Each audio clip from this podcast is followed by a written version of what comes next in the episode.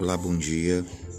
Eu sou o pastor Ednilson Serpa e quero compartilhar com você nessa manhã uma palavra que está contida em Apocalipse, capítulo 2, versículo 3 em diante, que diz assim: E tens perseverança e suportaste as provas por causa do meu nome, e não te deixastes esmorecer. Tenho, porém, contra ti que abandonaste o teu primeiro amor. Lembra-te, pois, de onde caíste, arrepende-te e volta à prática das primeiras obras. E se não, venho a ti e moverei do lugar o teu candeeiro, caso não te arrependas.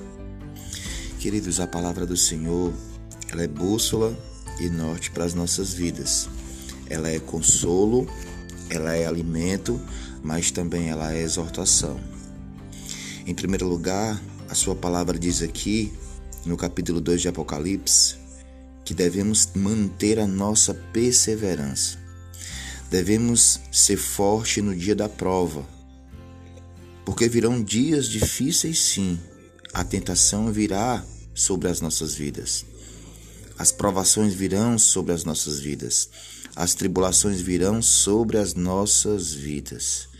Mas o Senhor nos diz que devemos ser perseverantes e que possamos suportar as tentações. No versículo 4, ele vai dizer algo muito interessante ao nosso respeito. Tenho, porém, contra ti que abandonaste o teu primeiro amor. A Bíblia diz que nos últimos dias haveria uma apostasia da fé, onde muitos abandonariam a fé, não tinham mais o desejo de orar, de ler a palavra, de ir à casa de Deus e muito menos se relacionar com Deus. Então o Senhor nos exorta a refletirmos, a nos examinarmos e ver os discípulos que somos e ver quem somos verdadeiramente e o que fazemos agora nesse exato momento.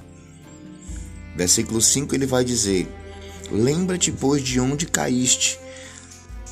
Arrepende-te e volta à prática das primeiras obras porque senão venho contra ti e te removerei do lugar o teu candeeiro. Isso quer dizer, o Senhor está nos convidando a nos arrependermos dos nossos pecados. Examine-se, meu irmão e minha irmã. Nós temos que nos examinar constantemente para ver se estamos agradando a Deus, para ver se estamos andando com Deus ou se estamos à beira e à inclinação do pecado. Pois a Bíblia diz que o que nos afasta de Deus é o pecado. E o que nos afasta da comunhão é o pecado. Então, meu irmão e minha irmã, não lute sozinho. Levante sua cabeça. Esteja no corpo, como um corpo bem ajustado, solidificado e consolidado em Cristo Jesus, que é a igreja. Arrependamos das nossas práticas pecaminosas, dos nossos pecados ocultos, porque o Senhor sabe. O Senhor sabe o que pensamos, o Senhor sabe o que fazemos. O Senhor sabe quem somos quando não estamos na igreja. O Senhor sabe quem somos quando estamos sozinhos. O Senhor sabe o que nós estamos fazendo com o nosso celular, quando estamos a um clique da internet. O Senhor sabe que espécie de diálogo temos. O Senhor sabe a forma em que nós nos comportamos.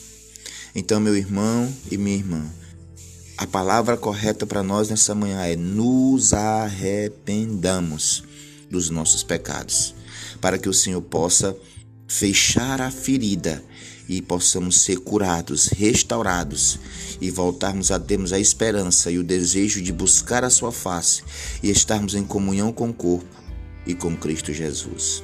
Que Deus te abençoe nessa manhã em nome de Jesus.